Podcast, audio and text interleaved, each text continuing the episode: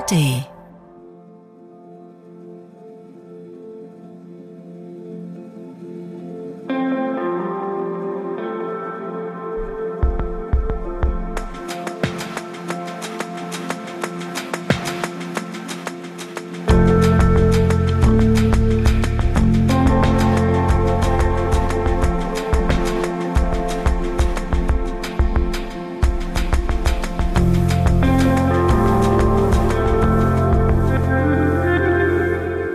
Suchtensüchtig.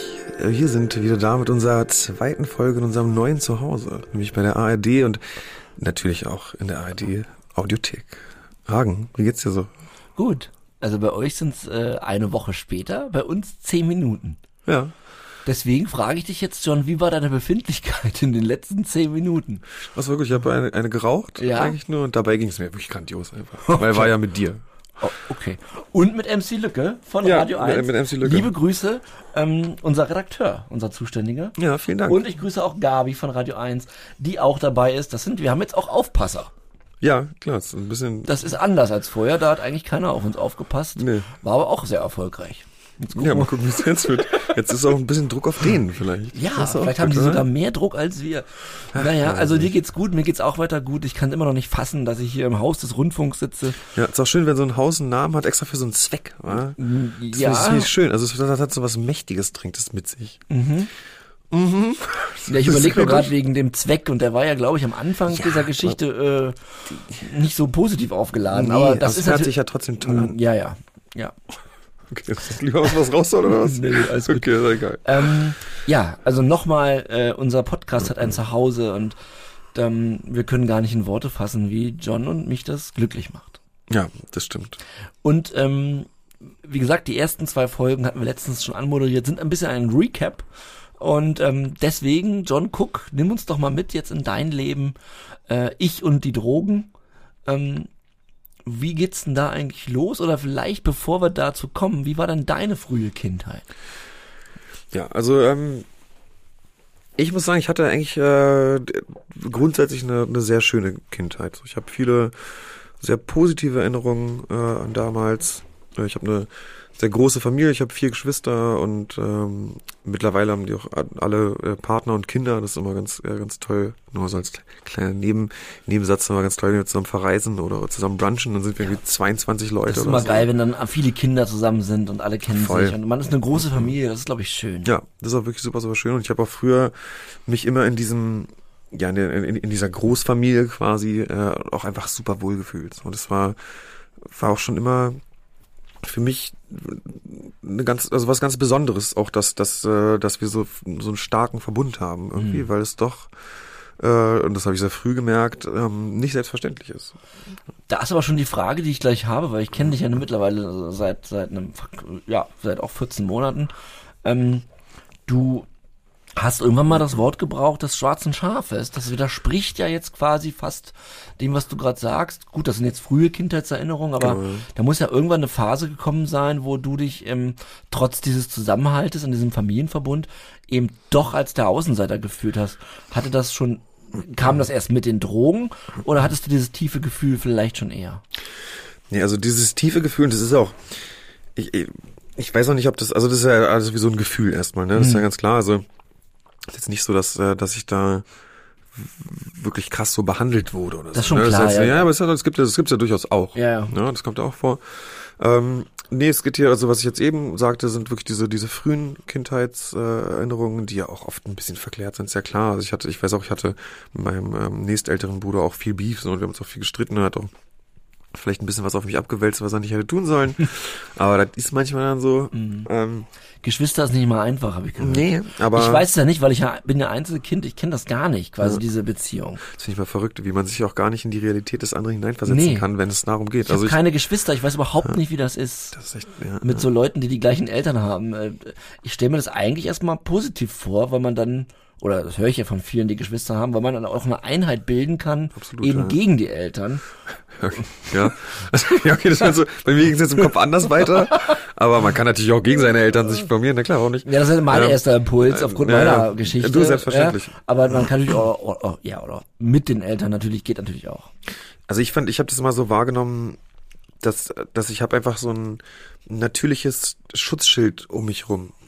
so nicht nur nicht nur ein Fels, der sozusagen da ist, der jetzt zum Beispiel mein Vater oder meine Mutter wäre, sondern Mhm. die anderen eben auch alle. Und äh, für mich war es auch immer schon so, dass egal wie was jetzt konkret akut Phase ist bei uns, dass wir uns halt, äh, dass wir uns halt von ganzem Herzen lieben und halt immer vertrauen können und immer aufeinander bauen können. Das war schon immer klar. Also es gab sehr wenig so Streit oder es, also es gab zum Beispiel nie so Beleidigungen unter den Geschwistern oder Ah, so. okay, wirklich, ja. Also das, das ist schon. da hört man ja auch andere Sachen. Ja, nee, das war, also, wenn sowas vorkam, dann erinnere ich mich ganz konkret daran, dass es halt voll die krasse Situation war. Wenn es mal wirklich äh, irgendwie, ja, halt so einen Streit unter Geschwistern gab. Aber das, das hat mich tatsächlich früher auch beschäftigt. Äh, Ich hatte zum Beispiel einen Freund, der hatte, der hat einen kleinen Bruder und immer wenn der ins Zimmer kam, meinte mein Kumpel sofort, ja, verpiss dich und war halt sofort total krass zu dem. Und Ja. ich dachte damals schon immer, hey, das ist doch nicht, das ist doch nicht richtig. So, das kenne ich ja ganz anders. Ja. Und mittlerweile äh, kann ich schon gut reflektieren, dass ich doch einfach wahnsinnig viel Glück habe.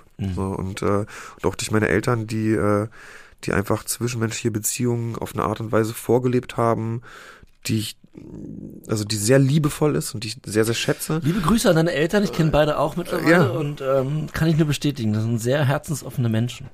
Ganz, ganz tolle Liebe Menschen. Grüße Also an Familie Cook. Ja, auf jeden Fall. Ja. Auch, auch von mir. Liebe Grüße an Familie Cook.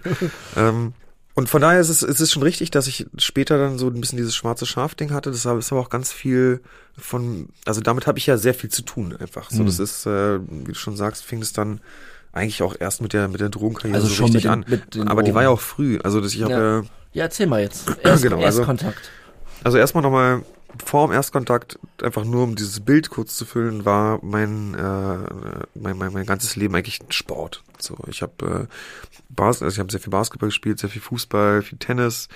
Auch Welche alles. Nee, Position nee, nee, nee, nee, das machen wir raus. Ich habe ich hab vorhin schon überlegt, ob ich das jetzt recherchiere. Ich wusste, dass du es. Nee, das ist ja nee, nee, wir lassen. Welche Ich, ich spreche. Okay. Okay. Also, psst, reiß dich zusammen. Hagen. ähm, Er weiß nämlich. Genau, also ich habe ich hab diese, also genau, Hagen wollte jetzt gerade gar nicht sagen übrigens, der hat, nur- das hat er manchmal. Das ist immer noch dieses Kieferding, was bei Kokainisten manchmal im Nachhinein noch äh, Wirkung zeigt. Das ist ganz traurig. Ja, ist traurig. Ja, ist wirklich traurig. Ähm, genau, es war, ich habe halt ganz viel Leistungssport getrieben und habe auch nie gedacht, dass ich auch, auch nur irgendwann mal rauchen würde oder so. Es war alle äh, Dinge, die mit also die gesundheitliche Schäden verursachen, waren halt für mich ganz klar ein absoluter Dorn im Auge und es geht halt nicht klar. Ich habe selbst im Sportunterricht, wenn wir über so einen äh, über so einen Bock springen mussten oder so, habe ich immer gesagt, auf keinen Fall, Alter. Also ich habe am Wochenende ein Spiel, ich springe doch nicht über einen Bock. Ich mich nicht bescheuert, so kann ich mich verletzen. Und hab da schon, war, war schon sehr, hatte schon ein starkes Bewusstsein Hast du keine dafür. Note bekommen für den Bocksprung? Nee, ich habe an das war dann so, dass weil ich halt so viel Sport getrieben habe, dass ich auch ähm, dann teilweise, ich weiß nicht, ob es in der Grundschule schon war, aber früher in der Oberschule, dass ich dann teilweise so war, auch meine Unterrichtsstunde selbst leiten durfte und dann zum Beispiel irgendwie so Basketball oder sowas gemacht hatte. Ach, echt, ja? Und da, aber meine Noten waren auch im Sport irgendwie nie so richtig gut. Es war immer ein bisschen fies. Ich hatte immer in Kunst und Sport auch keine guten Noten. Ich war auch anderthalb Jahre, dann habe ich in England gelebt, kam wieder her und hatte eine vier in Englisch. Wo ich dachte, ey, komm, was, was ist hier überhaupt los? Aber da war wohl wahrscheinlich auch ich dann schuld. Ähm, ja, auf jeden Fall, wa- was dieses schwarze Schafding aber ausgelöst hat, war, ähm, genau, als ich angefangen habe zu konsumieren, was halt so mit 14, 13, 14 war, nach dem Cannabis. Cannabis, nach dem Konfirmationsunterricht habe ich das erste Mal äh, mit einem, ja, mit einem Kumpel dann da konsumiert. Äh, was, War der auch im Konfirmationsunterricht? ja, der war auch im Konfirmationsunterricht. Das heißt, ihr habt dann danach ein bisschen bekifft über Jesus geredet oder? Nee, das war ja dann nicht mehr im Konfirmationsunterricht. Du gehst doch nicht zum Konfirmationsunterricht, redest über Jesus und gehst aus dem Konfirmationsunterricht raus und redest weiter über Ja, Jesus. dachte- Fragen, in welcher Welt lebst du? Na, ich kenne das, dass man ja dann ähm, gerade bekifft am An in dieser Zeit dann auch über also sich stundenlang über Dinge ähm, austauscht, weil man natürlich denkt, man hat jetzt äh, mehr Weisheit in sich. Das ist ja Teil der Droge, so empfinden habe ich das ja, so reif waren wir nicht. Wir haben Hätte ja sein können, dass ihr die ganze Jesus-Geschichte dann ein bisschen besser ausein nochmal auseinandernehmt. Nee, nee, wir haben dann mehr so, so eine Schokokusspackung genommen und so getan, als ob die redet und haben uns halt krass totgelacht. So, so, das war mehr sowas. Ne? So, So, diese, diese also Art sowas. von. So, ja, Okay. die, diese Art von Philosophie quasi. ähm, ja, und da habe ich, äh, ich habe halt da das erste Mal konsumiert, das war auch ganz krass, weil keiner von uns konnte, war imstande dazu, äh, eine, eine THC-Zigarette zu drehen, äh, ins Leben zu rufen quasi. Äh, und dann war das so eine, ja, wie so eine Rohr quasi, wo, wo man dran gezogen hat und die ganze Glut äh, spie mir in den Rachen und zwar, es war nicht sehr schön, war, äh, ich habe auch nichts gespürt davon äh, und ohne so ganz zu wissen, warum, habe ich es aber natürlich dann nochmal Das sagen versucht. viele beim Erstkonsum bei Cannabis, Ja, ja, dass sie ja. nichts gemerkt haben, ne? Ist, inter Ja. ist interessant, aber da, da ja eigentlich die Wirkung einsetzen müsste.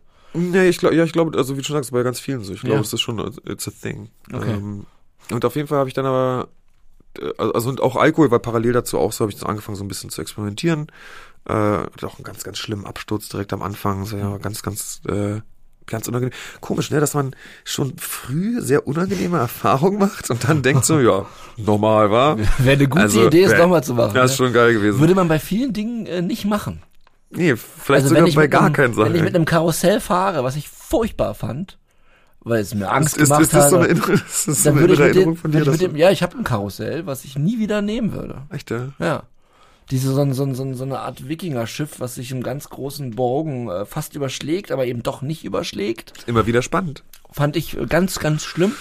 Setze ich mich nie wieder rein. Und aber eben bei anderen Dingen macht man es dann eben ganz anders. Obwohl Ja, man, es ist, ja. ne, das ist Das ist wirklich komisch, ja. Ja, aber es ist ja auch, da, ich finde, da spielt auch viel rein, diese äh, Glorifizierung, die halt Drogen einfach in unserer Gesellschaft. Dieses äh, sozialkulturelle. erleben. Ja, also mit Musik, genau, wie- für mich war es halt, also ich habe halt zum Beispiel da nur Hip-Hop gehört. So. Hm. Ich hatte auch das Gefühl, dass man äh, in, in, in der Zeit eigentlich sich noch viel stärker mit Musik identifiziert hat, als heutzutage völlig der Fall ist. Das heißt, bei mir war es halt so Basketball, Hip-Hop und dann halt Cannabis, hat halt perfekt zusammengepasst. Na klar. Und äh, also habe ich das auch, glaube ich, wieder probiert, weil es einfach äh, in diesen Lebensstil passte, den ich bis dahin hatte. Also In den Songs wurde das ja wahrscheinlich auch durchgängig äh, Ja, besprochen. ja, die klar. damals Nee, genau, das ist halt, ja genau. Teil des Lifestyles. es wurde auch, halt ne? immer thematisiert. Ähm, ich, aber ich muss noch mal kurz auch Mhm. äh, bei mir selbst dazwischen grätschen. Und zwar, weiß ich noch, ich kam aus England wieder, da war ich so in der siebten Klasse oder so, dann habe ich da halt gelebt für eine Zeit, dann kam ich wieder und da hatte mein bester Kumpel dann angefangen, äh, also das war noch bevor ich halt selber das, das erste Mal Cannabis probiert habe, äh, da hatte er bereits angefangen, äh, Cannabis zu rauchen und auch Zigaretten zu rauchen. Und da dachte ich noch so, nein, ey, was ein, was ein Arsch, so, das ist doch, also das machen wir doch nicht. Der war mit auch in meinem, äh, auch in meinem Team Basketball. Ähm, und nur drei Wochen später oder so war das dann, hatte ich halt diesen, ersten Versuch. Vier, fünf Monate später war es schon routinierter täglicher Konsum. So, das ging sehr, sehr schnell äh, mit Cannabis bei mir. Ähm, und da, da meine Leistung, meine schulischen Leistungen eh schon nicht gut waren, so auch davor, ähm, ging das dann halt total äh, alles völlig bergab. Und äh, da fing halt auch dieses schwarze Schaf-Ding dann sehr schnell an, weil meine Geschwister, die auch natürlich ihre Erfahrungen, also was ja natürlich auch, die auch Erfahrungen gemacht haben, äh, gerade mit Cannabis, äh, die haben alle immer ihre, Sachen irgendwie noch so hinbekommen. Und ich irgendwie, ich halt gar nicht. Und ich weiß auch, also Cannabis hat in mir irgendwie so ein, so ein Mindset hervorgerufen, wo ich wirklich, ich habe auf alles geschissen. Also es war echt äh, im Nachhinein doch völlig extrem auch, weil ich, äh, ich habe halt angefangen, unheimlich viel zu schwänzen. Wirklich jeden Tag. Es war so, dass mein Vater zu uns in die Schule kam, während ich halt nicht da war und in meinem Klassenraum nachgeguckt hat, ob ich da bin. Und am nächsten Tag haben die Leute mir dann erzählt, ja, dein Dad war übrigens gestern da so und äh, hat halt nach dir geschaut. Äh, weil es halt so viel vorkam, dass ich halt Also es ging sehr schnell, dass du nicht mehr regelmäßig sogar in der Schule warst. Ja, ja, ich habe alles komplett vernachlässigt. Also ich habe viel, also ich habe dann Sport habe ich vernachlässigt, Schule halt total Was vernachlässigt. hast du gemacht dann? Naja, ich habe, äh, ich glaube, ich habe ge genossen, einfach zu träumen, ohne mir irgendwelche Sorgen um mich, meine Zukunft, meine Umwelt oder die oder die Anforderungen irgendwie. äh, Aber die waren mit mir auch- Konsum natürlich. alles immer, genau, Ja, es ja. geht ja, das ist ja der Kern, genau. Ja. Also, die, und halt vor allem auch den Anforderungen gar nicht äh, äh, entsprechen zu können. Hm. Also der, der Cannabiskonsum war für mich auch immer ein Grund oder eine Ausrede Dieses berühmte zu sagen, ja genau, ich kann ja jetzt sowieso nicht. Ja. Was, was soll ich denn jetzt noch Hausaufgaben machen? Jetzt, jetzt habe ich halt irgendwie vier Joints geraucht Ja. und äh, geht ja gar nicht. ja. Äh, und Muss ich nicht, kann ich nicht. genau, muss ich nicht, kann ich nicht und ist im Prinzip auch egal. Ja. Was ein ziemlich dass- dämlicher Gedanke ist. Das, das, die, bei der Droge ist viel dabei, das kenne ich ja auch noch aus der Schulzeit, dass es, äh, dass es egal ist. Ja, das ist verrückt. Es macht Dinge egal. Naja, ja, genau. und dieses, es ist mir egal, ist ja äh, eine krasse Form von Flucht einfach auch, Mhm. ne? Weil natürlich weiß man, dass es nicht egal ist. Mhm. Es ist ja, also man zieht sich da schon ganz bewusst aus Dingen raus und man weiß ja, okay, wenn, wenn ich jetzt, oder ich wusste immer, wenn, wenn ich halt konsumiere, dann, dann weiß ich ja, wie es mir danach geht und dass mir dann alles egal ist. Und danach habe ich mich ja gesehnt und ausgestreckt, aber es ist halt eigentlich total, ja, total schlimm und traurig, dass äh, die Auswirkungen sind halt so groß. Hm. Ja, bei mir war es mit der Schule so. Ich habe dann, hab dann mein äh, das Probehalbjahr irgendwie ganz knapp geschafft, bin dann aber direkt sitzen geblieben, hab dann das Jahr irgendwie wieder knapp geschafft, bin wieder sitzen geblieben und es war nur so, also ich habe mich so in, irgendwie am Schulsystem entlang gehangelt und äh, hab irgendwie wahnsinnig viel so Nachhilfe bekommen und, also alles wurde super stressig und äh, also mein Leben hat echt total darunter gelitten. Äh, Cannabis ist gar nicht so ohne auf jeden Fall, wie wie es oft dargestellt wird. Mhm. Also der Rausch ist nicht ohne, muss man sagen, einfach weil der doch recht stark ist. Mhm. Äh, also deutlich, auch da finde ich es immer wieder verrückt, wie wie wie klein es geredet wird, weil Ja. man ist ja also man ist ja, Ja, ja. sehr intoxikiert. Ja, ja. Cannabis. Man spürt es sehr sehr stark. Also manchmal war ich nicht in der Lage, richtig zu laufen tatsächlich. Ich konnte nur irgendwo sitzen, Ja, weil ich so breit war. Ja, ja. Sorry, um es auszudrücken, aber du bist dann, also ich finde, es beeinträchtigt stark auch motorische Fähigkeiten. Ist, genau, also es hat einfach einen wirklich starken Einfluss Mhm. aufs Leben und es war bei mir dann auch sehr schnell absolut Mittelpunkt meines Lebens. okay. Ich habe mich darüber identifiziert, äh, ich ähm, habe mich auch eigentlich nur dafür interessiert, äh, habe auch dann viel, ähm, ja, so irgendwelche Internetforen über Rausch irgendwie. Hast äh, du auch, äh, sorry, wenn ich so dumm jetzt frage, aber hast du auch äh, Bon geraucht und sowas alles? Ja, ich habe auf ganz viele verschiedene Arten Okay, geraucht. okay. also aber genau. alles dabei. Ja, war alles dabei. Und, Ja. äh, und, auch diese, der, der Konsum wurde auch von mir total zelebriert. Okay. So was, äh, was komisches war, dass man was zelebriert, was, wo man genau weiß, dass Naja, es aber gerade vor meinen eigenen Augen mein Das Leben ist ja beim. Kokain nicht anders Ja, ja, später. aber- also wenn man in der Phase, in der man noch mit anderen zusammen konsumiert, ähm, da ist ja auch, also sorry, wenn ich jetzt kurz unterbreche, aber da ist ja auch dieser, also dieses Ko Ko äh, Konsum zelebrieren, haben ja ganz viele Drogen Ja, total. äh, gehört das ja dazu und Ja. ähm, dieses ähm, diese weißen Steine zu zerkleinern mit seinen Kreditkarten, das ähm, das war auch immer, wenn man noch in der Gruppe war, äh, ein Zelebrieren. Ja, es sind genau diese Ne? Rituale. Ja, ja. Ja, absolut. Das ist Wahnsinn, ne? Ja. Das war einem, das hat einem ja auch, so, ach, so ganz schwierig jetzt auszusprechen, aber das hat einem ja unglaublichen Spaß gemacht, das Mhm. mit anderen zu, zu, zu teilen. Ja. Ja. Ja, man will ja auch nicht alleine ins Elend marschieren. Ja, ja. Ich glaube, dass da tatsächlich dieser Gedanke unterbewusst. Meinst du, der ist Ich unterbewusst glaube, der ist unterbewusst, glaube ich, steht auf jeden Fall mit. Also ja, doch, doch, ich glaube schon. Das wäre natürlich schön, wenn man unterbewusst eigentlich schon wüsste, wie schlimm es alles ist, aber ich weiß nicht, ob mir das und auch selbst unterbewusst klar war. Ja, ich weiß nicht. Also Ich glaube, ich habe nur diese Popkultur genossen darum. Ja. Ja, ja, schwierig zu sagen. Ja, also schwierig, ich, ja, Kann ja, man, kann man ja. nicht äh, direkt sagen. Auf jeden Fall. Ja. Oder halt meine, also einerseits meine, ist jetzt keine Sportlaufbahn, aber ich habe halt einfach wahnsinnig an Sport getrieben, aber das wurde auf jeden Fall äh, äh, ja, zerstört, mehr oder weniger. Ich habe nach relativ, nach also nach ein paar Jahren habe ich dann gar keinen Leistungssport mehr getrieben, hab das komplett sein lassen. Ähm, und äh, genau, Schule war, war ganz, ganz schlimm, hatte ich ja eben schon erwähnt. So habe ich mich dann so ein bisschen durchgehangelt, äh, also mehr schlecht als recht und habe dann, also ich muss dazu sagen, meine Eltern und meine Familie, die hat mich, die haben mich die ganze Zeit auch immer schon liebevoll supportet, aber es war schon immer klar, seitdem ich angefangen habe, Cannabis zu konsumieren, dass es äh, krass missbräuchlicher Konsum ist. Also von Anfang, von der ersten Woche an sozusagen war es halt Wurde schwierig mit John. klar. Es wurde schwierig mit John. War auch, und dann gehören ja doch auch diese ja, Gefühlsausbrüche oder Stimmungsschwankungen gehören ja auch stark zu Cannabis, was äh, glaube ich auch für eine. Also ich habe das zum Beispiel bei meinem großen Bruder mitbekommen, wie schlimm es sein kann, den Stimmungsschwankungen äh, eines äh, starken Cannabiskonsumenten ausgesetzt zu sein. Vor allem, wenn man selbst in der schwächeren Position ist. So, weil äh, so, so ein Ausraster oder so ein Wutanfall von äh, einer Person, die die man ja krass respektiert und die auch eine gewisse Autorität genießt, also mein großer Bruder halt, Ja. ja, der ja äh, klar brüderliche, weiß nicht, so, ein bisschen Zoff gab ist natürlich, ne, klar, aber halt ein richtiger Streit, aber man hat ja schon so gekabbelt, aber trotzdem war das ja mein großer Bruder, zu dem ich ja krass aufgesucht. Ja. Also das war, der war schon, ich, und geliebt haben wir uns eh sehr, aber dann plötzlich so eine andere Person zu sehen, in dieser Person, die man eigentlich so verehrt, fast schon so ein bisschen. Ne? Also bei dir ist jetzt gut ein bisschen einskillt, aber so ein großer Bruder ist halt eine krasse, Nee, ich- ist halt eine krasse Person irgendwie, ne? Ich kann gleich auch was dazu sagen, weil ich weiß genau, was du meinst. Erzähl Okay, weiter, ja. genau. Und äh, von daher kann ich so ein bisschen nachvollziehen, wie es auch für meine Familie gewesen sein muss, als ich dann diese Position eingenommen hatte. So und äh, das, da war ich dann, weiß ich, vielleicht ist auch mit 16 oder so, dass man ja dann auch körperlich schon äh, imstande auch wirklich Schaden anzurichten. Also jetzt, ich meine jetzt nicht Personenschaden, aber äh, was Ja, durchs Haus ja schleudern und was weiß geht ich. ja in Richtung Mann dann. Ja, ja, auf jeden Fall, klar. Und, Von Junge äh, weg. Ja. Und äh, da, da war eigentlich schon, da war schon, da ist schon sehr viel kaputt gegangen in den ersten Jahren. Also bei, und das ist ja nur in Anführungsstrichen Cannabiskonsum gewesen. Ja, aber eben Ja. nur in Anführungsstrichen. ne? Ganz genau, ja, ja, genau. Das Ja. ist auch, finde ich, eine ganz wichtige Message nach außen, dass, dass, dass, äh, ja, das ist halt ke- kein Ponyhof ist, so Cannabis zu konsumieren.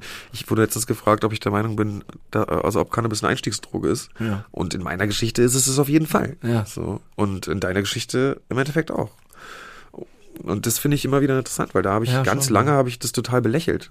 Als ich halt nur Cannabis konsumiert habe, dachte ich, Einstiegsdroge, also wirklich, äh, das, äh, warum soll ich denn was anderes nehmen? Und im Endeffekt äh, hat, ha, ha, hatte ein, ein Dealer Schulden bei mir, äh, weil er halt, weiß nicht, genug Cannabis da hatte zu dem Zeitpunkt, oder aber ich weiß die Situation nicht mehr genau. Aber ich bin halt genau über dieses, über meinen Cannabis-Händler an Kokain rangekommen. Der hat mir dann diese Schulden in Kokain zurückgegeben. Das war das erste Mal, dass ich in Berührung kam. Und äh, Und das ist doch genau das Beispiel, was ja auch oft in den Medien genutzt wird, gerade jetzt, wo es um die Legalisierung geht. Um da nochmal kurz was zu sagen, da haben wir keine Meinung zu. Da sind wir auch froh, dass wir das nicht entscheiden müssen, richtig? Denn es ist, äh, gibt für beide Seiten große Vor- und Nachteile. Da ist es immer schwierig, und ehrlich gesagt, ähm, wenn wir da, wir werden oft dann natürlich danach gefragt. Ähm, ja, also ich muss sagen, ich bin, ich bin gefühlt, ich bin eher für eine Legalisierung, aber ähm, es ist Aber eine ganz, ganz Ich komplexe will halt sagen, dass genau dieses Beispiel ist, dass der eine Dealer dir auch das andere gibt. Ja, ja. Das ist halt die Realität. Auf jeden Fall. Das ist immer, und Das nicht ist- nur mit Cannabis und Kokain Nee, so nee, gewesen. genau. Ja, Ja, ja. das ist, weil, weil deren Business ist ja, äh, Substanzen zu verkaufen. Ja. Und je mehr Leute mehr Substanzen kaufen, desto mehr Gewinn machen diese Menschen. Und das ist auch logisch, dass dir auch andere Substanzen angeboten werden, nach denen du vielleicht gar nicht gefragt hast. Und ja.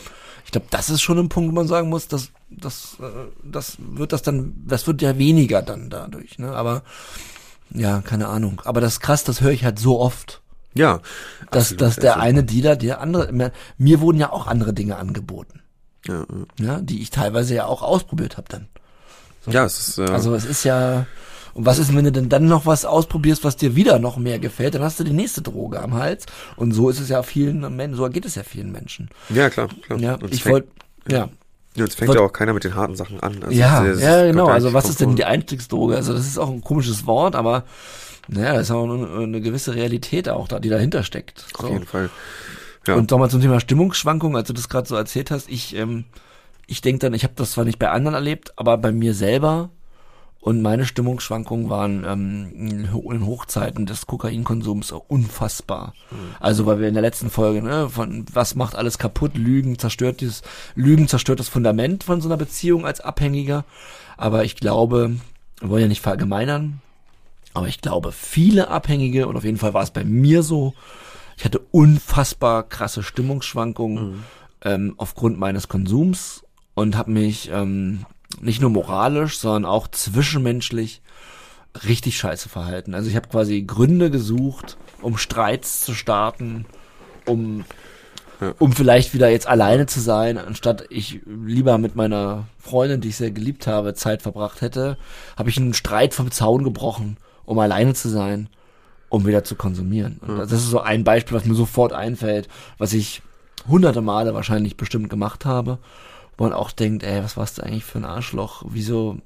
Also ne, einfach ohne Sinn und Verstand, ohne Grund, einfach sich äh, völlig daneben zu benehmen.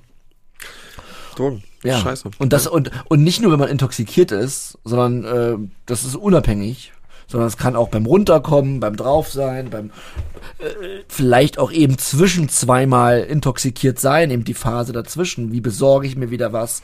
Ich habe kein Geld, dann ist man ja auch so völlig ähm, ja, schon zittern, der Schweiß läuft dir das Gesicht runter und du wie kriege ich jetzt neues Zeug? Und da ist man ja, in so einer Situation ist man ja auch alles andere als entspannt. Ja, man ist einfach ein Spielball der, der Sucht und Ja. irgendwie ein Spielball der Jagd nach Rausch und das äh, Ja, Wahnsinn, ne? macht einfach wahnsinnig viel. Ähm, und es ist ja auch rein chemisch irgendwie klar, dass da, dass man sich nicht mehr, äh, ja, dass Ja. man, ja in keinster Weise mehr irgendwie ausbalanciert Genau. und verhält sich auch entsprechend. Also, wir waren gerade bei dir, richtig, schon, danke. Du, du, du hast das Kokain bekommen vom Dealer. Aber ich wollte noch mal kurz ein Recap, das ist ein neues, ein neues Wort, Recap. Recap it, baby. Äh, bevor dieser Moment kam und die Droge kam, äh, wie viele Jahre waren das da Cannabis und wie hast du hast du in der Zeit dann schon gemerkt, was mit dir passiert? Würdest du dich als hättest würdest du dich rückblickend als süchtig da schon bezeichnen? Ja, also das auf jeden Fall. Ich war auch das erste Mal mit äh, 16, glaube ich, äh, bei einer Drogenberatungsstelle, Hm. weil da schon klar war, dass, äh, Irgendwas ist hier. dass ich einfach das gar nicht unter Kontrolle habe. Ja. Also es war wirklich, Also die sechs WHO-Punkte waren, da waren einige schon erfüllt. die waren im Prinzip waren die alle schon erfüllt. Okay, Ja, krass. Also, hatte- zum Beispiel Beginn und Ende des Konsums. Nee, konnte ich also ich hatte einen sehr hohen Konsum meinerseits, äh, aber ich hatte auch ähm, ganz, ganz früh äh, Konsum alleine. Äh, ich habe auch da schon ich, äh, auch irgendwie ja schon Geld beschafft sozusagen. Jetzt Ja. nicht so wie dann später äh, zur Kokainzeit. Aber auch da habe ich auf jeden Fall äh, schon moralisch sehr fragwürdige Dinge getan, die jetzt, wie Mit gesagt, 16. jetzt nicht auf einem Level waren ja. mit dem bei Kokain, aber, aber schon. Es war halt einfach Und wie hast du das selber gespürt? Wie hast du das wahrgenommen?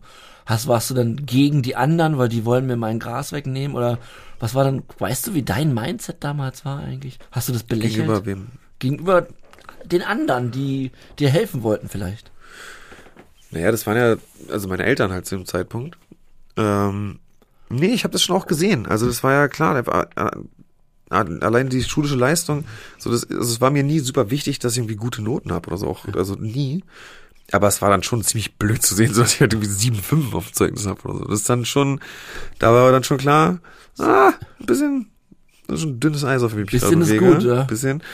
Nee, und dann, äh, Genau, ich bin dann auch, hab dann Schulen gewechselt, weil ich das eben alles nicht mehr gebacken bekommen habe. Ich habe dann irgendwann ein Jahr äh, pausiert. Ach so, nochmal kurz, du hast ja gefragt, also es waren vier Jahre äh, Aha, von äh, ja. Erstkonsum Cannabis bis Erstkonsum Kokain. Okay, krass. Genau. Äh, also so mit 18, 19 habe ich dann äh, ja auch hart, also erst Speed war die erste harte Droge, die ich, äh, also Amphetamine, die ich äh, die ich benutzen wollte, um kein Cannabis mehr zu rauchen tatsächlich. Gott. Das war, da war ich Here noch, we go. ja, war ein smarter Plan. Hat Ein, nicht so ein Glanzpunkt deiner Ja, Geschichte. absolut. Ja. Äh, ja, weil es war, war ich, Ja, aber, ich, nee, aber lassen wir wollen ja nicht, das ist ja interessant, wie dein Gehirn da gedacht hat. naja, das war genau, das war halt klar. Ich, ich habe halt, äh, ich habe Aufputschmittel kennengelernt und Aufputschmittel sind ja ganz perfides Arschlochzeug, so, weil du bist ja, oder ich war, habe mich ja nicht extrem berauscht gefühlt, aber halt konzentriert und, und, und war mir gar nicht so sicher, ob ich überhaupt äh, eine Wesens, also eine Veränderung so stark wahrnehme. äh, sondern ich hatte ja immer eher das Gefühl, mir geht's halt sehr, sehr, also es ist halt sehr, sehr gut alles gerade. Ganz anders als bei ähm, Cannabis, wo man halt ja einfach, da gen- genießt man ja diesen, diesen albernen Rausch, sage ich einfach mal. Ne? Man, das sind ja alles so, man, man merkt ja, wie stark man beeinflusst ist. Und das macht es ja auch, äh, das, das, das macht ja die Rauschqualität in, in, in, in diesem Moment aus. Und äh, bei den Aufputschmitteln ist es ja eben eher, dass, dass man denkt, wow, das ist ja alltagstauglich. Ja. So kann ich ja wie ein, wie ein verdeckter Superheld durchs Leben laufen. Ich bin so krass am Start. Und ich bin so krass am Start, Ja, genau. ja, und Wahnsinn, äh, ne? das ist jetzt so, jetzt ist meine Zeit. Ja. Und äh, ja, das stimmt. ist halt. Und auch nur meine. ja, genau, nur meine. Und das ist Ja. dieses, äh, scheiße. das ist halt so wahnsinnig. genau so ist es. Ja, und, und, und, und das hat halt mein Leben krass verändert, weil ich plötzlich auch von, von diesem, ja, ich weiß gar nicht so genau, was ich will und wer ich bin, ja, und alles ist so, dann rauche ich halt Gras und chill halt rum. Von da ging es dann plötzlich zu, ach cool, jetzt mache ich halt lieber das, so, weil damit geht's mir ja voll gut und ich bin ja voll irgendwie produktiv und alles. Äh, dann brauche ich ja das Cannabis gar nicht mehr, was auch eine Zeit lang geklappt hat. Äh, aber das, äh, Also du hast wirklich eins zu eins ausgetauscht dann? ja, ja schon. Ja. Aber das geht dann natürlich sehr schnell nicht mehr gut. Surprise, surprise. ähm, da, da habe ich dann in sehr kurzer Zeit doch äh, ja einen sehr hohen Konsum auch da gehabt. Äh, gleichzeitig habe ich da in einer Dealer-WG gewohnt. War, als ich das erste Mal ausgezogen bin zu Hause, bin ich direkt mit drei Jungs Klingt zusammengezogen. auch ungünstig jetzt. War ungünstig, es war auch so richtig wie in, wie in so einer Serie. Wir hatten irgendwie so, wir hatten so Skorpione, die so unter Schwarzlicht geleuchtet haben, also aber als irgendwie so ein Königsskorpion, keine Ahnung, was für welche verrückten Schwerter an der Wand und so, vorne so Security Cam äh, am Fenster installiert, damit wir sehen, welche Kunden kommen. Und zwar, haben die äh, dort gekauft? Die Kunden, ja, so, ja, oder halt am Wendekreis davor, aber auch schon dort. Am Wendekreis. Der Wendekreis halt. Ja. Wer kennt ihn nicht? Ja. Äh, ja, Wahnsinn, Wahnsinn, Wahnsinn. das war, das war eine wilde Zeit. Und da hatte ich auch, da hatte ich natürlich auch eine Menge Spaß. Und das war da, das, das muss ich auch einfach sagen, ne? Das soll es jetzt nicht äh, irgendwie auf den Podest heben. Aber klar, da bin ich frisch ausgezogen. Ich hatte diesen, diesen Schulstress erstmal nicht mehr, weil ich ja, wie gesagt, auch irgendwie die Schule einfach pausiert hatte. Das war klar, ich, gemacht? ich mache irgendwann weiter mit Schule. Na, ich habe immer schon nebenbei gearbeitet noch. Und habe dann, ich habe dann da einerseits halt mein, mein Handel betrieben Hm. äh, und habe äh, parallel dazu äh, schon schon sehr früh habe ich angefangen zu arbeiten. Immer auch nach der Schule bin ich meist arbeiten gegangen. Wussten deine Eltern, dass du dann auch gehandelt hast damit? Nee, meine Eltern meinten immer, wenn sie rausfinden, dass ich handel, so dann zeigen die mich einfach an. Was ich eigentlich ganz cool finde, das ist eigentlich eine richtige Move. Also Ja. an alle Eltern da draußen. naja. Ja. Ähm, nee, die, die wussten nicht. Aber die wussten schon, dass da, dass es da nicht ganz koscher irgendwie äh, alles. äh, Haben sie dich mal besucht in dieser Wohnung? Nee, auf keinen. Okay. Niemals. Es war eine ganz, es war eine ganz schreckliche Wohnung. Also es war, es war Nee, aber ist völlig ich wüsste, also meine Eltern hätten mich niemals wohin ziehen lassen, allein schon wegen dieser Kontrolle, um nicht zu gucken, wo ich da bin. So, ne? ja, aber die, ich, meine Eltern ja gar keine Macht mehr, weil ich war ja siehst du mal, erwachsen. das, ja, das, Ja, also doch, das war Also könnte ich, könnte ich mir nicht vorstellen, aus meiner Perspektive, dass die da nicht mal in die Wohnung gekommen wären tatsächlich. Ja. Wahnsinn. Nee, ich hatte ja Schwerter. Und einen Skorpion, auf den wäre ich angeritten gekommen. Alright. Nein, aber das war, äh, genau, da habe ich dann diesen, diesen, diese Suchtverlagerung sozusagen äh, mir ausgewählt. Ähm, ja, und bin dann über, über ähm, Amphetamine halt, wie gesagt, in diese Aufputschmittelwelt gekommen. Auch, dann, auch äh, Ecstasy und sowas alles? Ja, auch Ecstasy, genau. Da war da, genau, da habe ich dann nach und nach Rumprobiert? alles mögliche ausprobiert Ja. eigentlich. Also auch fast alles eigentlich jetzt. Opiate nicht, aber das schon, äh, ja, war, war auch dann angefangen, mich viel in Kreuzberg rumzutreiben in dieser Zeit und äh, hat irgendwie Kommt so jetzt die Geschichte mit dieser Bar? Ich wollte jetzt gar nicht, gar nicht so krass auf die Bar eingehen, aber genau, wir waren halt äh, vielen in so einer ja, In so einer Sexbar? Äh, nee, nicht eine Sexbar. Es war Du hast so mir eine, erzählt, das war eine Sexbar. Nee, ich habe nie gesagt eine Sexbar. Dann habe ich das so gespeichert. Das Vielleicht. hast du so gespeichert, aber das ist ja nicht mein Problem. ähm, nee, es war eine Bar, wo einfach Wo aber, wo man halt Sex alles, hatte. ja, wo man auch Sex, wo man halt alles Ja. machen konnte. So, Ja. das war halt vielleicht, so, da waren halt hinter der Bar irgendwie Vaporizer und Bong und sowas alles und du hast halt beim Barkeeper äh, zum Beispiel Cannabis gekauft, dann kam mit so einem kleinen Glasschälchen, wo das, wo das drin war und dann gab's auch so Papers dazu und Tipps dazu. Echt verrückt, was alles gibt, ne? Ja, und überall, dann, überall standen so Gläser mit abgeschnittenen Strohhalmen zum, zum Ziehen halt. Wahnsinn. Und äh, das war schon krass. Und das war eine krasse Bar. So, da, aber da hatten wir sehr viel Spaß, aber ist halt nicht so gut geendet bei mir irgendwie. So, da, da das war, das Ja, hat sich abgespeichert als eine, als eine Ja. geile Zeit, aber da fing eigentlich auch, da fing halt so ein richtiger Albtraum an, weil da war es dann so, dass da war dann ein Dealer von mir, mein, also der Kokain halt, wo ich dann Kokain bezogen habe. Und da waren die ersten Momente, wo ich, wo ich dann hingegangen bin und ich wusste, okay, da kommt halt so eine Dreiviertelstunde wahrscheinlich. Ja. Ah, da habe ich auch schon so nach einer halben Stunde auch schon so mal zweimal angerufen gehabt und gefragt, Mm. wann, wann kommst du denn eigentlich? Kommst, kommst du noch? Und wenn er dann sagt, gesagt hat, er kommt nicht mehr, dann war es richtig scheiße. Also dann war ich Ja. auch, dann äh, War der Abend auch gelaufen, war der Abend ne? eigentlich gelaufen, genau. Ja, und Wahnsinn. das geht, weil das geht Ja. ja doch sehr schnell. Und Doch, äh, ja, ja, ich weiß, genau. Ja. genau. Aber ich habe eine kurze Frage zu der Bar, weil du...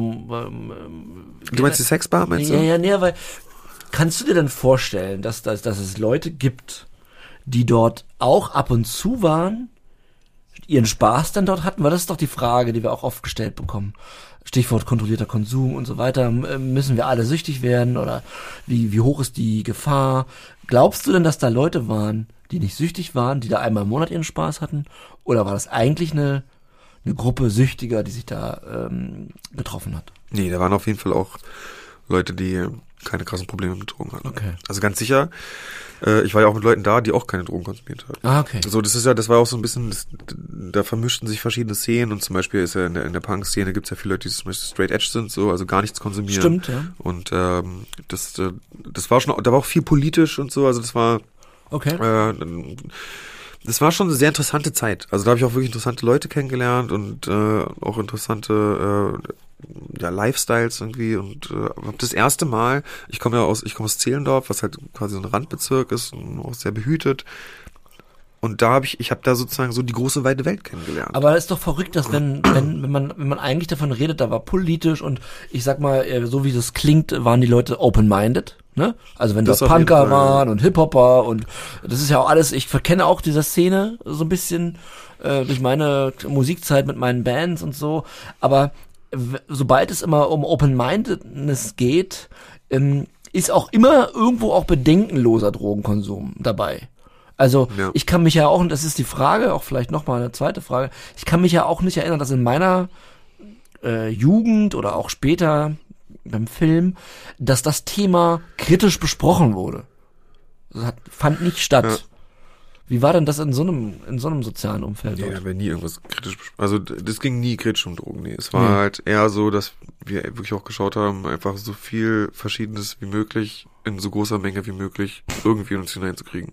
Verrückt, ne? Äh, und das war schon, das war wirklich extrem. Da hatte ich dann das erste Mal auch Erfahrungen, wo ich auch so ein bisschen Angst um mich hatte. Mhm. Also wo dann extremer Mischkonsum stattfand. Also fünf, sechs, sieben verschiedene Substanzen. Mischkonsum ist halt auch immer so eine Ja. ganz gefährliche Sache. Ja, ja, und das endet dann, also einmal weiß ich noch genau, da dann, dann hörte das irgendwann auf, indem wir dann äh, Ecstasy-Tabletten klein gemacht haben und durch die Nase gezogen haben, nachdem halt schon viele andere Substanzen äh, im Körper waren.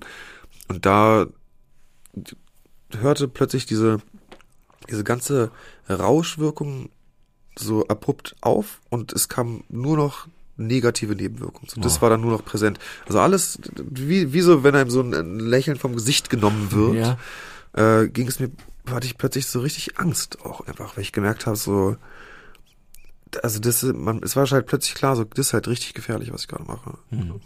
Weil es ja mir natürlich als, als, als junger Mann, äh, da war ich ja dann kein Kind mehr, war mir halt klar, wenn ich jetzt sechs verschiedene Substanzen in meinem Körper habe, die die meisten Leute gar nicht nehmen, so, weil sie halt gefährlich sind, dann kann halt auch wirklich was passieren. Und ich glaube auch, dass ich mich durch den vielen Sport, den ich früh getrieben habe, habe ich mich auch viel zu unbesiegbar gefühlt äh, und den Körper mal so als Maschine wahrgenommen. Und du Und warst dann- ja auch sehr gut beim Basketball.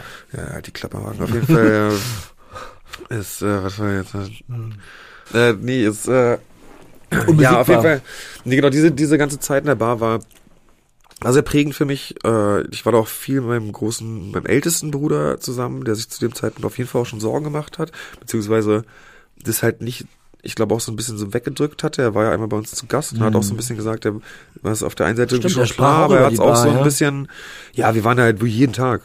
Er fand das einfach unterhaltsam dort, ist auch interessant, ne? Das war, das war auch, das war auch cool da. So, das Ja. muss man auch sagen. Das war, die, die, die Tische waren so Särge und da war immer so verrücktes, verrückter Shit war da so drin in diesen Särgen und es war alles völlig abgefahren und es war wie so eine andere Welt. Es war wie so ein Tor zu Fucked Up Narnia, Hm. würde ich sagen. Okay. Und, äh, Fucked up Narnia. ja, so ein bisschen sowas halt. So, ja. ein gutes Wort, ja.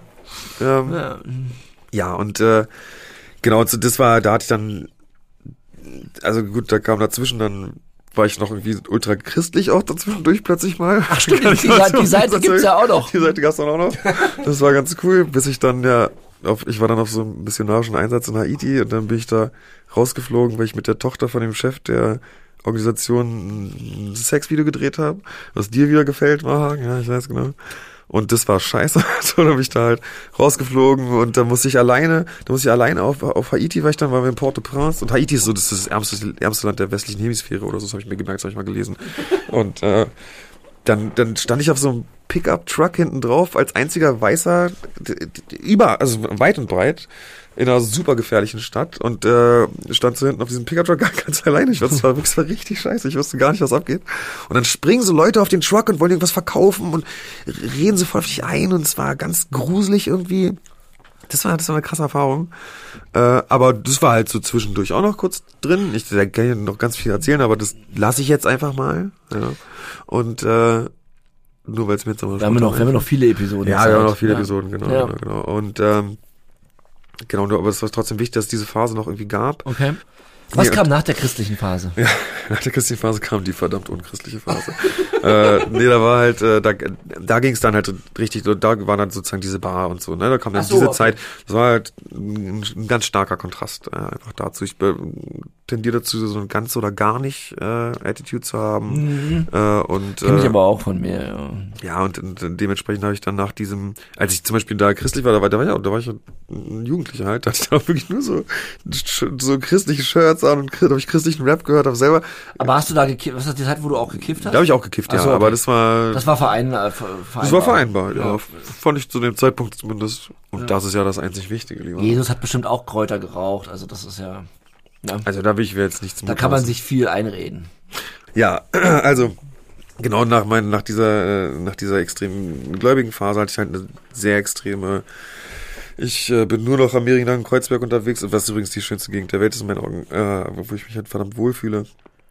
Habe ich auch immer gewohnt ab da. Und ich bin dann schnell, ich, ich bin dann irgendwann ausgezogen aus dieser Dealer-WG und ab da war ich dann nur noch im, im, im, im, im Mehringdamm rum und da fand dann halt ganz krasser Konsum statt. Da habe ich dann, äh, dann auch eine Frau kennengelernt, mit der ich dann auch zusammenkam, mit der ich dann ganz schnell zusammengezogen bin. Äh, und das war ein sehr einschneidendes Erlebnis. Da war ich dann schon länger mit dieser Frau zusammen und ich hatte so, ich hatte so ein ganz tolles, so, so ein Traumfrau Bild von ihr. Das war, ich weiß noch, als ich die kennengelernt habe, habe ich dann auch Kumpels von mir erzählt, ich, ich habe meine Traumfrau kennengelernt. Und dann, wir sind sehr schnell zusammengekommen und zusammengezogen. Und äh, ich habe das, also das habe ich schon mal auch in einer ich, ich kürze es so ein bisschen ab. Wie war es so, dass ich dann irgendwann über Zufälle, aber auch Recherche, äh, wie gesagt, nach einigen Monaten oder ja, nach einiger Zeit so Verdacht geschöpft habe, dass, dass sie irgendwie irgendwas irgendwie shady ist so, und irgendwie äh, mir nicht die Wahrheiten sagt über sich.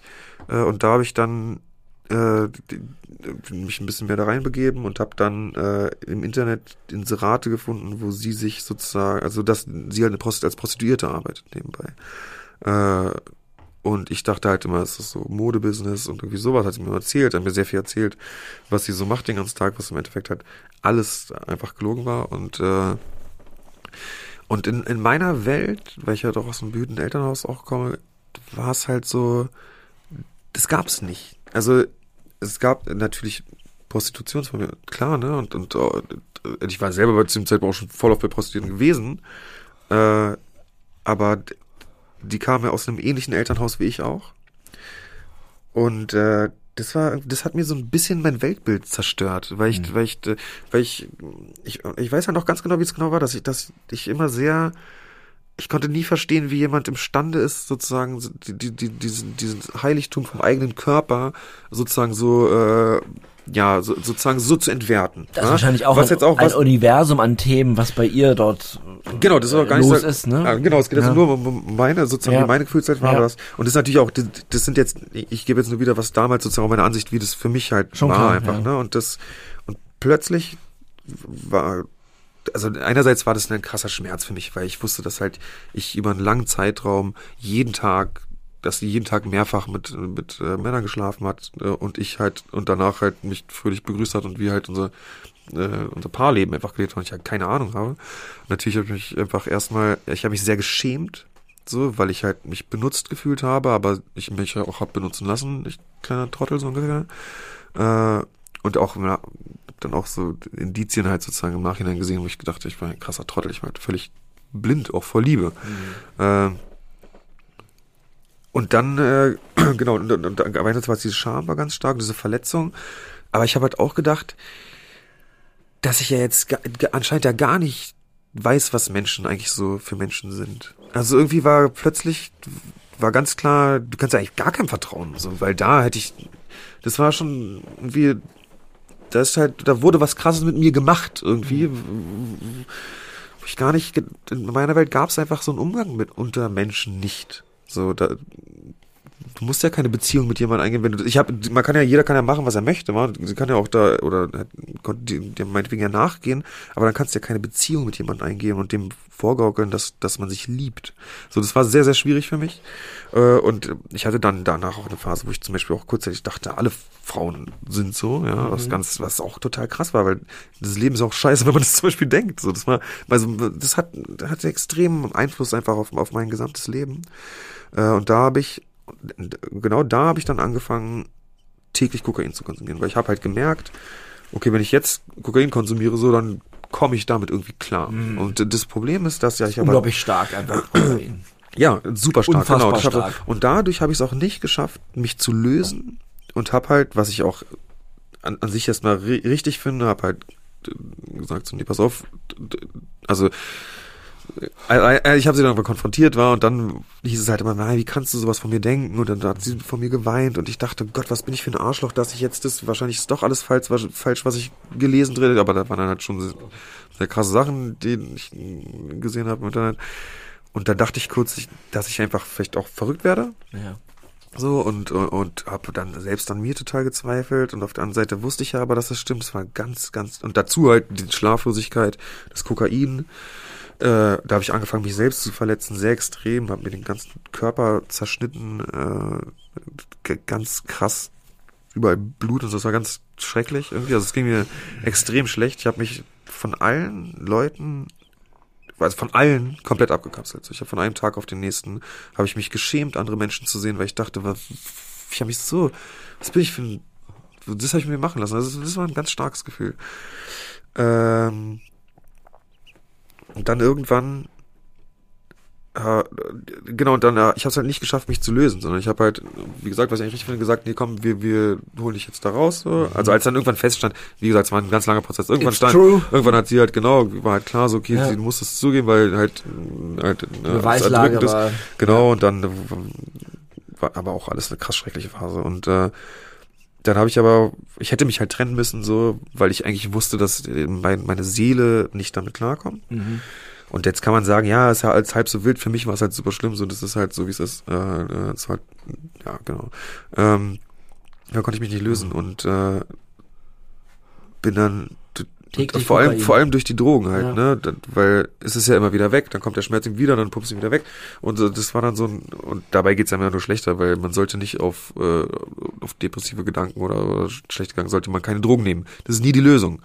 Äh, auf jeden Fall, äh, haben, haben, ist das dann auch sozusagen, haben wir sie da rausgekriegt sozusagen, es war alles ganz stressig und, und schlimm. Würdest und, du sagen, äh, Entschuldigung, ich, würdest du sagen, da entstand deine Abhängigkeit zu Kokain? Ja, auf jeden Fall. Also ganz, ganz sicher und das hat auch, äh, oh, dazu komme ich gleich. Äh, okay. Auf jeden Fall, was dann war, ist, dass, äh, dass wir dann eigentlich eine ganz positive Phase hatten, irgendwie, also was ist positiv, zu dem Zeitpunkt beide sehr viel Kokain konsumiert, wir haben dann auch Kokainhandel zusammen äh, begonnen und so weiter. Und dann war es irgendwann so, dass ich, ah, äh, dann, wir waren auf so einer Feier äh, und der, der beste Kumpel von meinem großen Bruder äh, hat mit uns mitgefeiert und ist dann auch noch mit uns nach Hause so und hat gequatscht und ich kenne ihn seitdem ich ein Baby bin, ja, den, den Kumpel von meinem großen Bruder. Und äh, dann bin ich halt arbeiten gegangen und die beiden waren noch da und ich hatte ich mir null Gedanken gemacht und dann kam ich halt aber wieder und hab die da sozusagen äh, äh, beim Fremdgehen halt erwischt äh, in meiner Wohnung, während ich halt arbeiten war, ungefähr zwei, vielleicht drei Monate nachdem das alles passiert ist. So, und äh, Again. Ja. Und ähm, ja, da weiß ich, da war ich dann irgendwie schon so. Also ich weiß noch genau, wie ich reagiert habe. Ich war halt, ich war komplett leer einfach. Also ich bin da rein so und ihr habt das so gesehen und hab da äh, und ich, ich habe ihm, ich glaube, ich habe ihn sogar so verabschiedet einfach. Und habe so die Jacke gemeint, so, ja, ciao und bla. Und war so völlig raus, weil das nochmal so ein krasser Schlag ins Gesicht war, weil ich ja auch den Typen schon immer kenne. Und da war es dann so, dass ich habe davor schon gemerkt, deiner Partnerin kannst du nicht vertrauen. Ja. Du kannst halt auch nicht dem vertrauen, der schon seitdem, der, den du schon immer kennst. Also pass auf, kannst du niemandem mehr vertrauen. Genau. Ja. Außer das der Droge halt, vielleicht. Ne? Ganz genau. Ja, ja Droge wirkt. Ja. Ähm, Lässt mich auch nicht alleine. Ja. Oh, das war schon richtig scheiße, Mann. Auf jeden Fall. Ähm, Danke fürs Teilen, John. Ja, ach, das ja. Ähm, aber so die, das ist halt passiert und auch da habe ich wieder dann quasi keine Konsequenz draus gezogen und und das eigentlich das Traurige daran ist, dass es dann äh, doch auch noch lange weiterging, äh, die Beziehung und sie sich äh, und sie sich irgendwann sehr bemüht hat, mich zu unterstützen in all den Dingen, aber ich, ich war da schon dann so tief im Kokain drin, und das Kokain war ganz fest verbunden mit dieser ganzen Story. Das heißt, ich habe jahrelang war mein Konsum so, dass ich konsumiere und ich und dann sofort recherchiere, ob ich noch was über sie im Internet finde. Mm. Richtig wahnhaft, ganz schrecklich.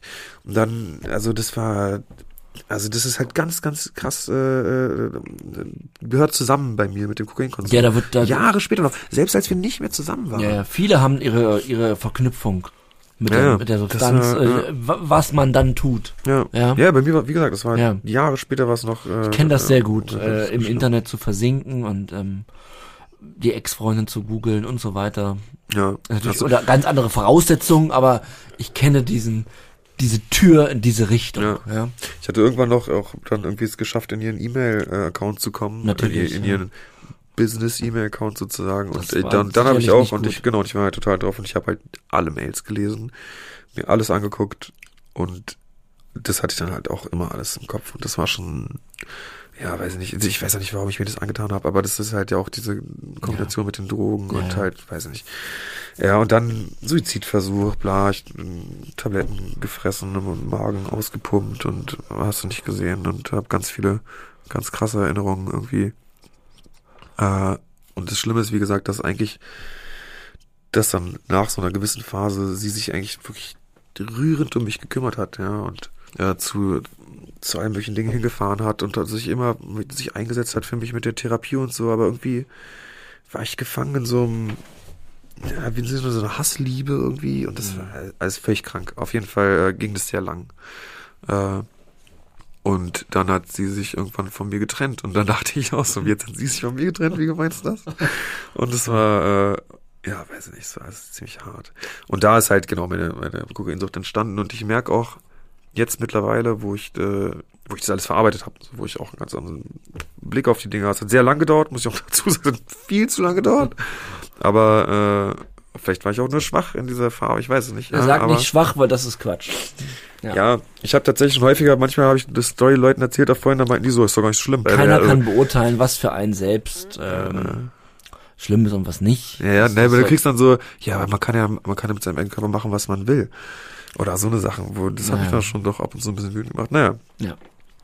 Ähm, ja, auf jeden Fall stimmt. Ich muss auch ein bisschen zu Potte kommen, glaube ich. Äh, Nein, alles gut. Ähm, nee. äh, ich finde das, ähm, äh, danke nochmal fürs Teilen. Das ist halt ja, ein ganz wichtiger Teil deines Lebens, der natürlich direkt, ähm, und man kann ja jetzt auch nicht, du erzählst das ja auch nicht, um zu sagen, ah, oh, mir ist das passiert, deswegen wurde ich süchtig. Das ist ja nicht, also, nee, das kann man ja so nicht sagen, ne? sondern trotzdem kann ich sagen, mir, mir, mir, ich bin damit ich habe das erlebt und das ist dann schon auch daraus passiert. So, das, äh, es hängt ja eben schon auch zusammen.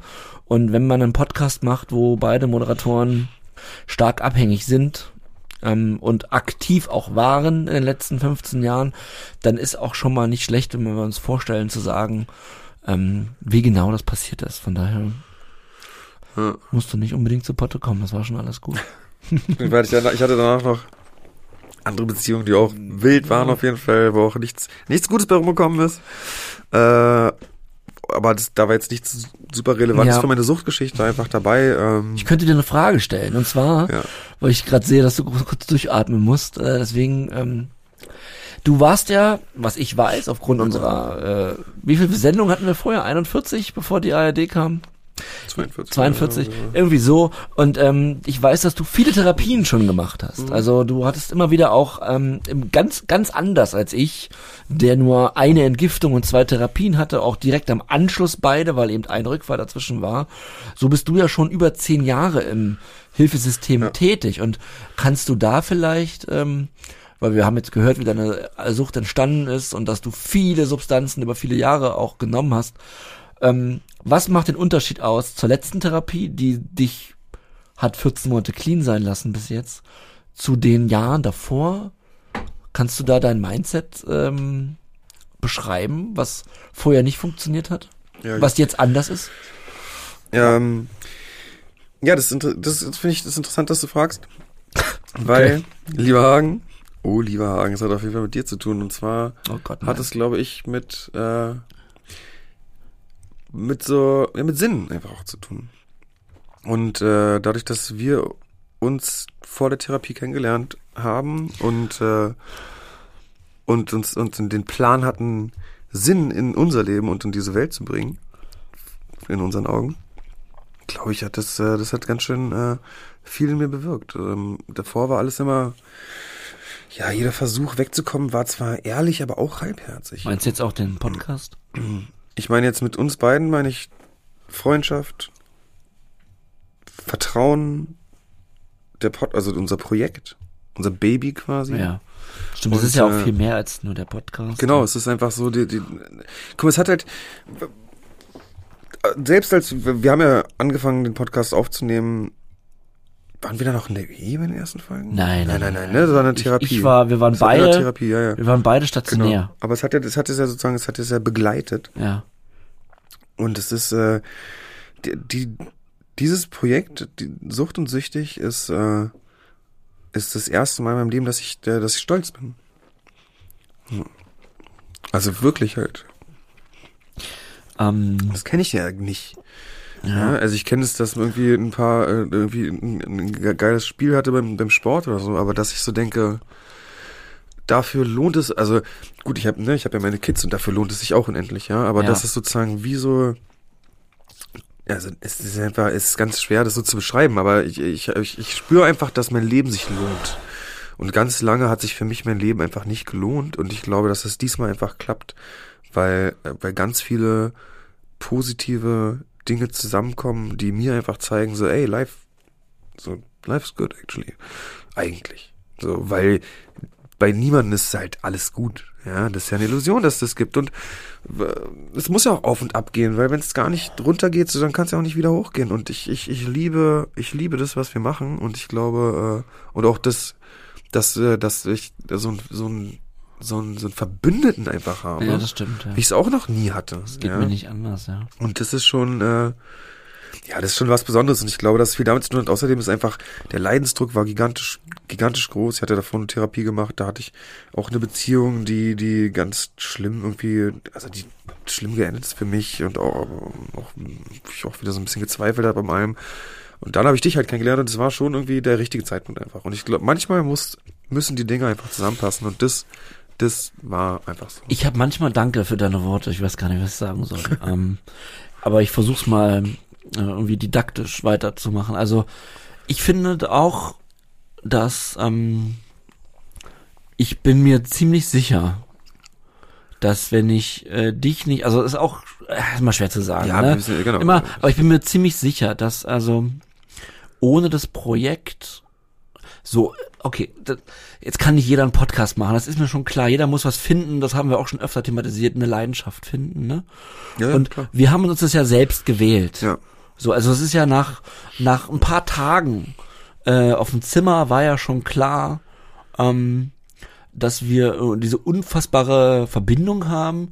Und weil du gerade das Wort Leidensdruck erwähnt hast, der, der ist ja heute noch, es gibt Tage, da ist einfach unfassbar großer Leidensdruck. Auch heute noch. Ja. So, und äh, aufgrund der Vergangenheit und vielleicht auch manchmal, wie, wie komme ich heute durch den Tag? Und irgendwie ist es so, dass sich durch unsere Verbindung der Leidensdruck, ja, zumindest vielleicht mal halbiert hat. Ja. Äh, Also nur subjektiv gefühlt, weil ich ja auch weiß, dass du den auch hast. Ja, ja. Und natürlich weiß ich auch, dass viele andere Süchtigen den gleichen Druck auch haben, aber mit denen habe ich ja nicht vielleicht so eine emotionale Verbindung. Und es ist aber auch nicht ungefährlich Nee, na klar. das, das was wir beide haben. Denn ja. wir sind natürlich jetzt, also äh, de facto, glaube ich, sind wir ja co-abhängig. Ich weiß gar nicht, ob man es so sagen kann, aber es ist auch, also ich nehme alles Positive mit. Ich will aber auch sagen, ich weiß aber auch, dass ich trotzdem dich nicht retten kann. Ja, ja, klar. Weißt du, was ich meine? Ja, ich weiß Also genau, wenn du dich entscheidest, dafür zu konsumieren, dann darauf bin ich irgendwo nicht vorbereitet, aber ich weiß das, dass, weil wir süchtig sind, dass das eine Option ist, die vielleicht hoffentlich nicht, ja, aber irgendwann real sein kann.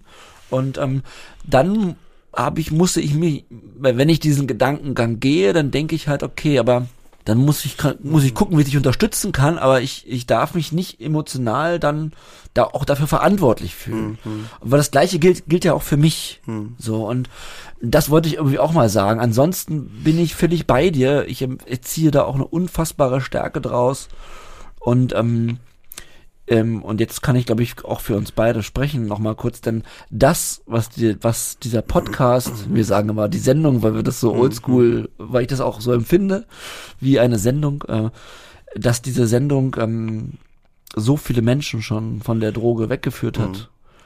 Das macht mich stolz und ähm, das rührt mich zu Tränen und ähm, und mit dir zusammen diesem auf dieser Mission zu sein, dass wir den dass wir den ähm, mit mit an, mit ganz vielen anderen zusammen Fick dich Sucht sagen. Oh ja, Fick dich Sucht. Das ähm, das hält mich tatsächlich clean.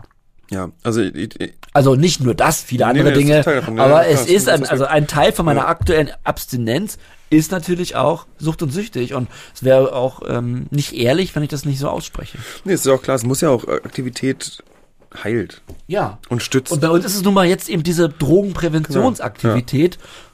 Es kann ja bei anderen was ganz anderes sein. Dazu möchte ich kurz was vorlesen, und zwar äh, eine Nachricht, die wir bekommen haben. Okay. Äh, dürfen wir das? Ist das geklärt?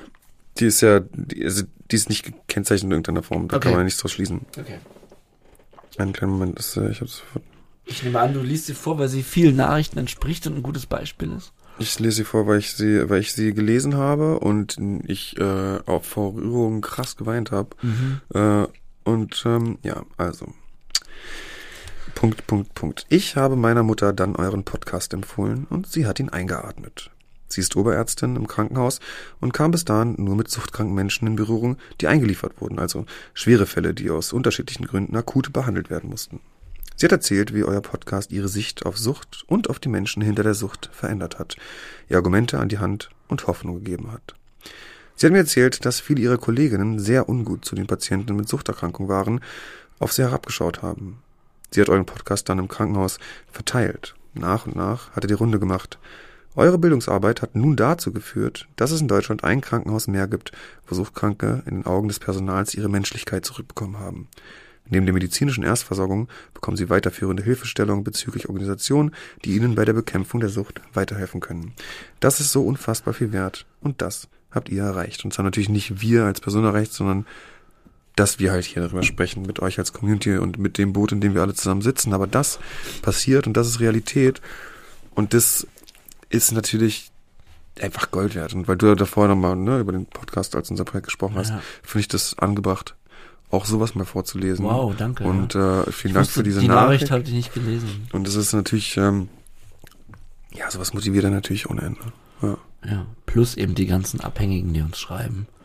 Ja, ja, dass ja, sie, klar. Ähm, dass sie den Weg zur Drogenberatung vielleicht nie gegangen wären. Und, und das ist einfach, weil da kann ich mich auch nur wiederholen, weil das ist ja eben genau das Ding, was, was mir zum Beispiel eben im Vergleich zu dir, der sich im Suchtsystem schon auskannte, bilde ich halt diese Menschen ko konkret ab, die, die keine Ahnung haben, mhm. vielleicht, dass sie betroffen sind, dass es diese Krankheit überhaupt gibt ich weiß noch, wie mir das ähm, total geholfen hat, als ich gelernt habe über die Krankheit. Was natürlich nichts entschuldigt, mhm. ähm, von so, ja, ich bin jetzt krank, ich, ich, bin ja krank, deswegen muss ich diesen, habe ich mich so und so verhalten. Das, das meine ich nicht. Ich meine eher die Seite, dass man sich selbst versteht. Ja, ja, absolut. Weißt das, du, dass ja, ich, ja, klar. weiß auch krass, also ich mache das und ich habe das gemacht, weil das und das war Suchtdruck. Ja ja, sondern ja, ja. nicht ich als äh, schlechter Mensch in Anführungsstrichen, der ich mich als der ich mich immer fühlte, habe mich dann moralisch daneben benommen, mhm. sondern ähm, Suchtdruck ist einfach eine unfassbar heftige Erfahrung, die man keinem Menschen wünschen möchte. Ja. Äh, und in diesen Momenten, gerade in diesen Momenten der des äh, des Bedürfnisses, mhm. ähm, hat man einfach ähm, ist ist man an einem Moment, wo man moralische Grenzen überschreitet und das ist leider Teil der Krankheit, weil das haben wir auch schon.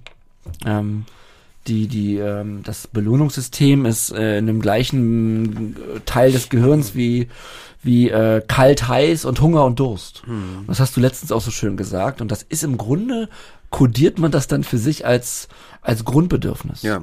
Ja, das ist ja das, was das schwierig macht. Da, und das ist das, was, wo wir versuchen wirklich aufzuklären, ähm, wenn abhängige Bekannte von euch, wenn die mal wirklich sich schon richtig daneben benommen haben, dann ähm, man soll es ihnen nicht verzeihen. Wir müssen alle die Verantwortung dafür übernehmen.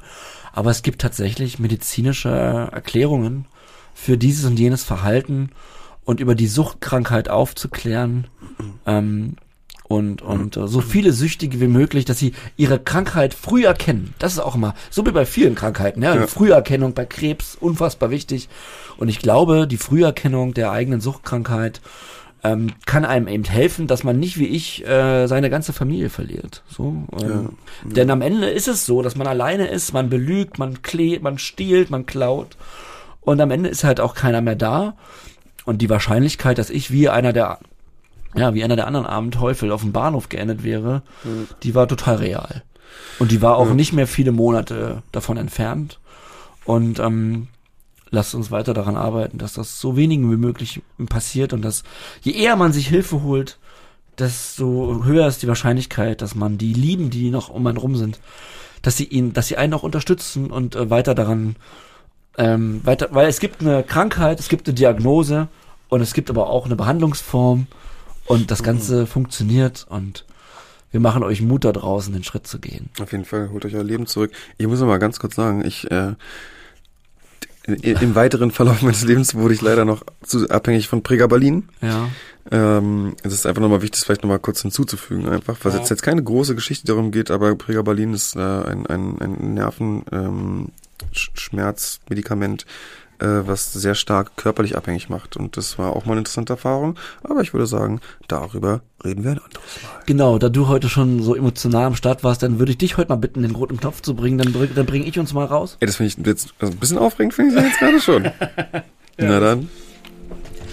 Ja, Leute, wenn ihr da draußen, ähm, wenn ihr euch vielleicht heute selbst ähm, wiedererkannt habt oder wenn ihr gemerkt habt, ähm, ich kenne vielleicht jemanden, der dies oder jene Probleme hat, dann, dann würden wir euch raten, den guten Tipp äh, ernst zu nehmen, einfach eine Drogenberatungsstelle aufzusuchen. Ähm, es gibt in unseren Shownotes das Suchthilfeverzeichnis, dort kann man seine Postleitzahl eingeben und die nächste Drogenberatungsstelle wird einem angezeigt. Wie ich gerade schon meinte, es ist eine, eine Krankheit, ähm, es gibt eine Diagnose, es gibt die sechs Punkte der WHO, die kann man sich gerne nochmal durchlesen, kann, könnt ihr googeln, ähm, ICD-10, I- ICD, ICD-10, ja. ICD-10, ICD-10, ICD-10, ähm, haben wir auch schon mal eine ganze Folge gemacht, die heißt Bin ich süchtig, könnt ihr gerne nachhören. Jedenfalls, wenn ihr ähm, struggelt mit Kon Kon Substanzkonsum, wenn ihr Probleme habt, wenn ihr ge das Gefühl habt, ich habe es nicht mehr unter Kontrolle, ich, ich konsumiere Substanzen, obwohl ich es eigentlich nicht möchte, dann sucht euch Hilfe, holt euch euer Leben zurück. Ähm, das ist eine ganz schlimme Krankheit, an, an der am Ende leider ähm, oft der Tod steht und ähm, holt euch euer Leben zurück und wir verbleiben mit bleibt sauber. Bleibt sauber.